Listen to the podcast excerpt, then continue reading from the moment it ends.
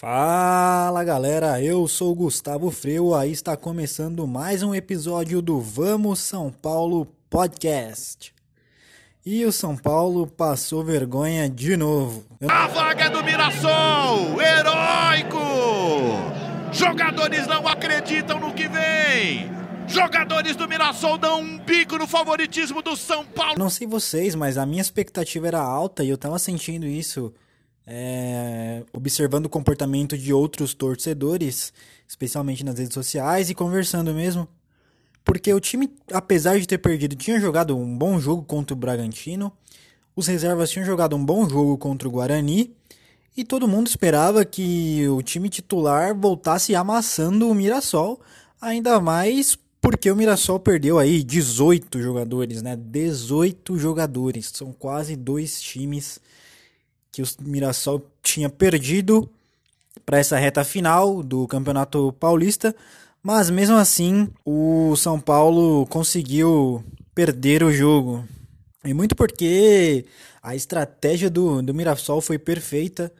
É, a gente tem que aplaudir o Ricardo Catalá, técnico do Mirassol, porque a estratégia dele, para muitos, pode ser vista como covarde, mas de fato ela funcionou. A estratégia era se defender e esperar o São Paulo para aproveitar os contra-ataques.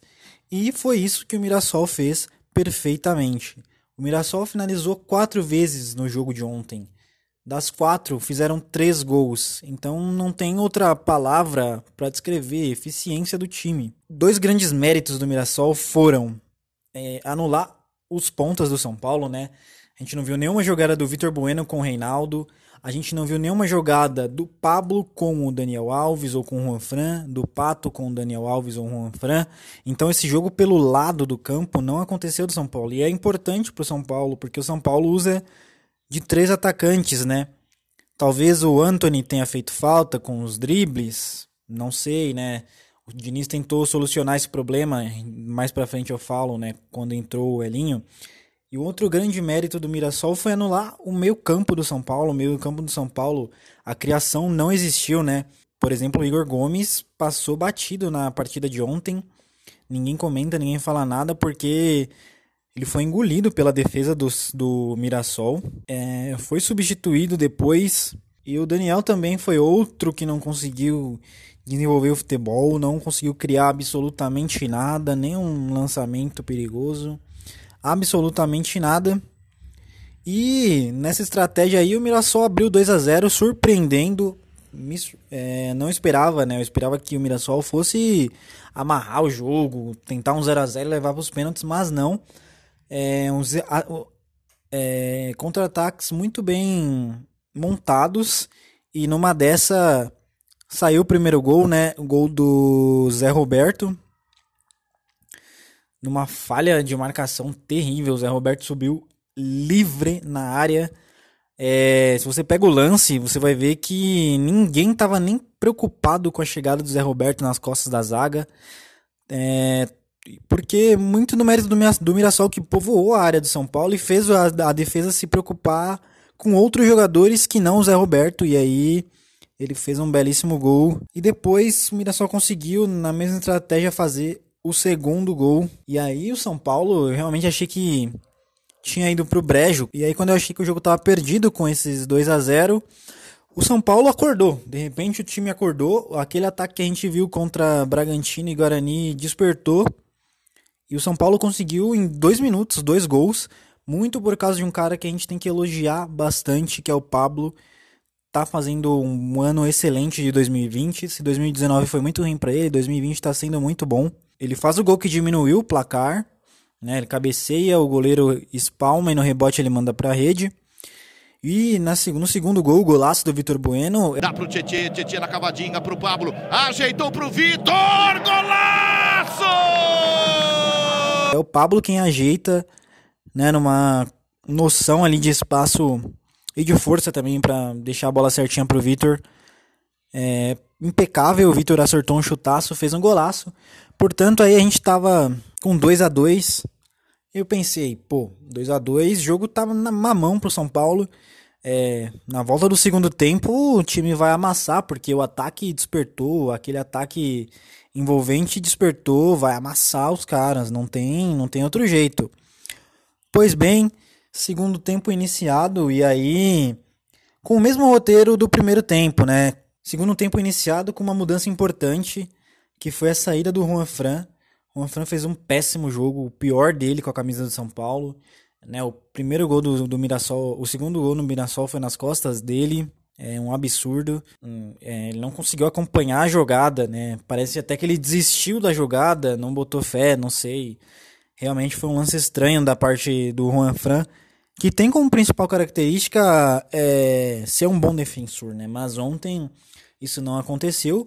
E aí o Fernando Diniz já mudou no intervalo, colocou o Igor Vinícius, que é um cara muito mais móvel, que fazia sentido, né? Até por duas razões. Primeiro, para tirar o Juan Fran do jogo, que precisava sair.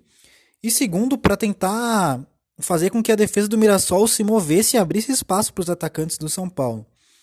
Pois bem, o segundo tempo iniciou com o mesmo roteiro do primeiro, São Paulo tentando encontrar ali algum meio de furar o bloqueio defensivo do Mirassol, mas não achava de forma nenhuma.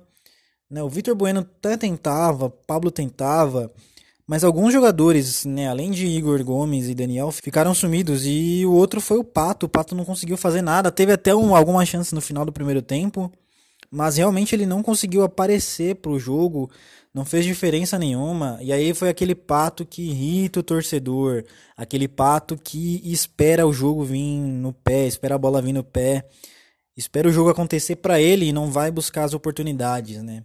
Esse comportamento irrita muito o torcedor.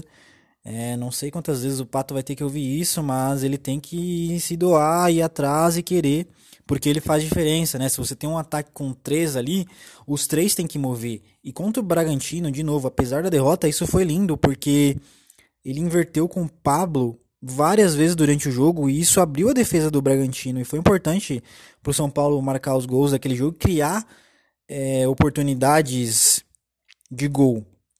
Entretanto, ontem o Pato foi mal e aí o São Paulo tentou, tentou, tentou. O Diniz acabou tentando usar algumas das opções que ele viu no jogo contra o Guarani, colocou o Paulinho Boia e o Elinho, é, porque os dois tinham se destacado realmente contra o Guarani no domingo. E aí eu tô falando aqui de abrir espaço com jogadores rápidos, leves, só que o Boia e o Elinho, bem que tentaram, é verdade, não pode a gente não pode falar que os meninos não tentaram, mas de novo, o, o Mirassol tava com uma aplicação impressionante, com jogadores aí praticamente chegaram ontem no time, né? Que, que treino que esses caras tiveram? Não, não tiveram nada, né? Assim, mas eles tiveram uma coisa muito mais importante que era a vontade de ganhar o jogo, que pro São Paulo parecia que não tinha, né? Fora os dois minutos que saíram os dois gols, parecia que o São Paulo não tinha essa vontade.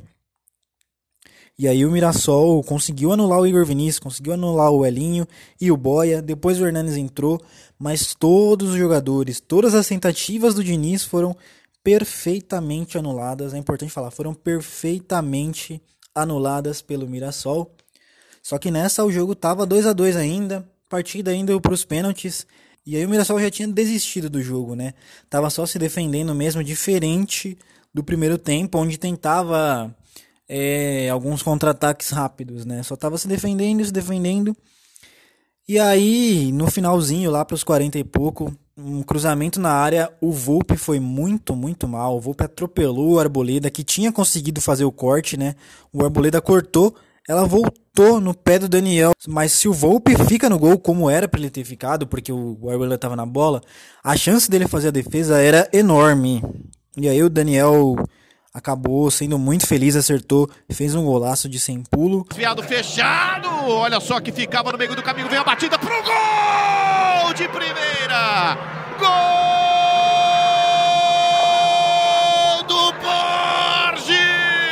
3 a 2 no finalzinho do jogo, né? Com 40 do segundo tempo. E isso complicou muito a vida do São Paulo, que tinha tinha 5 minutos mais no, no, no, tempo normal e mais 5 que o juiz acabou dando de acréscimo depois. Então era 10 minutos para fazer o que não tinha feito o jogo inteiro. E aí foi aquela loucura, se lançou o ataque sem estratégia nenhuma, sem planejamento nenhum. O Vitor Bueno chegou até a fazer um terceiro gol, mas estava em posição irregular. Mas não é. Esse desespero não é o que a gente espera para um jogo contra o Mirassol. Para um jogo de uma equipe que foi. que teve seu, seu plantel 90% modificado, né? Teoricamente, os caras tinham entrosamento zero e o São Paulo com entrosamento bem melhor. Principalmente os titulares que descansaram, né? Tiveram mais um dia de treino. Foi essa a desculpa do Diniz, né? Para eles aprimorarem a parte técnica. Mas não foi isso que aconteceu. Mirassol deu um baile no São Paulo na vontade e principalmente na organização. Agora vamos falar aqui um pouquinho das críticas sobre o Fernando Diniz, né? Não acho que deva mudar. Uma porque não tem ninguém desempregado melhor do que ele. Eu gosto do Thiago Nunes, eu gosto do Renato Gaúcho. Esses dois caras estão empregados, não vão sair dos seus times. Lá fora também não tem ninguém viável, pelo menos parece não ter. Talvez o técnico do Independiente Del Vale, talvez, mas eu acho que não é o momento de tirar o Diniz. O Diniz ontem, para mim, ele, ele fez muita coisa certa no jogo de ontem. Né? O time que ele armou foi o mesmo que estava jogando desde o Campeonato Paulista e estava bem. Foi o mesmo que empolgou na Libertadores. Foi o mesmo que fez o bom jogo contra o Bragantino. É, o Diniz soube tirar o Juan Fran quando ele estava mal, porque percebeu que ele estava atrapalhando o time. Tentou colocar dois meninos rápidos, né, de novo, Elinho e Boia, para abrir a defesa do Mirassol. Então esses são méritos do Fernando Diniz. Tava ali o time jogando com os três na frente, com o meio-campo com Daniel Alves e Igor Gomes, só que esses caras foram anulados e não foi por culpa do Diniz. Para mim foi muito mais falta de apetite dos caras dentro do campo. É, fizeram um pouco para escapar da armadilha do Mirassol. Mas eu acho que o Diniz tem uma culpa e uma culpa muito grande que é no setor defensivo. Ele precisa achar um meio de fechar a defesa, porque ontem a melhor defesa do Campeonato Brasileiro, formada ali por Volpe, Arboleda e Bruno Alves, é a que vem jogando e em 10 jogos do Paulista tinha tomado 7 gols. Nos três jogos depois da parada, tomou os mesmos 7 gols, o que mostra que a defesa está extremamente exposta então tem que resolver, né? Hoje o São Paulo não tem nenhum grande marcador. Talvez o Tietê, mas a grande característica do Tietê é sair pro jogo, né? Não é aquele volante brucutu, digamos assim, que marca bastante. Eu gosto muito do Luan. O Luan para mim é um cara muito devoto na marcação. Poderia ser titular, porque o São Paulo precisa fechar a defesa. No Campeonato Paulista não faz, não tem tanto problema porque o gol fora de casa não vale muita coisa, no Campeonato Brasileiro também não. Mas na Libertadores, sim, e é um campeonato importante. E qualquer golzinho que você leva na Libertadores pode ser fatal num jogo de volta. Então é o grande erro do, do Diniz não proteger a zaga que vem falhando, principalmente a Arboleda. Não sei o que aconteceu, tá muito mal. Tá muito mal não. Desatento, eu diria. Bem como o Volpe, que eu, pra mim, é um. Depois do Pablo, é o segundo melhor jogador do time. Mas o Volpe tem algumas falhas que prejudicam o time, como no terceiro gol ontem, né? Até contra o Guarani, quando ele foi destaque da partida, um dos gols do Guarani, ele praticamente jogou a bola no pé do atacante. São coisas a se melhorar, porque o Campeonato Brasileiro tá aí, vai estrear dia 9 de agosto. Né, no dia 17 de setembro já tem a Libertadores contra o River. Então, preocupação com a defesa, eu acho que vai ser o principal ponto no trabalho do Diniz agora nessas duas semanas que vai ter para treinar o time. Não acho que seja o momento de dispensá-lo, porém fica mais um vexame para a história de São Paulo né? Nos, último, nos últimos anos, essa foi a 31 primeira eliminação no, em um campeonato, coisa que não condiz com a grandeza do São Paulo. Né? Hoje o Daniel Alves postou, ele um texto belíssimo e tal, mas não adianta fazer isso, chegar na hora do jogo e não resolver. Então é isso, esse foi mais um episódio do Vamos São Paulo Podcast. Siga a página no Instagram, o episódio está disponível nas principais plataformas de streaming, Spotify, Google Podcasts, Apple, Deezer. Na plataforma que você desejar, você vai encontrar. Siga meu perfil pessoal, Gustavo Freua, e é isso. Vamos São Paulo.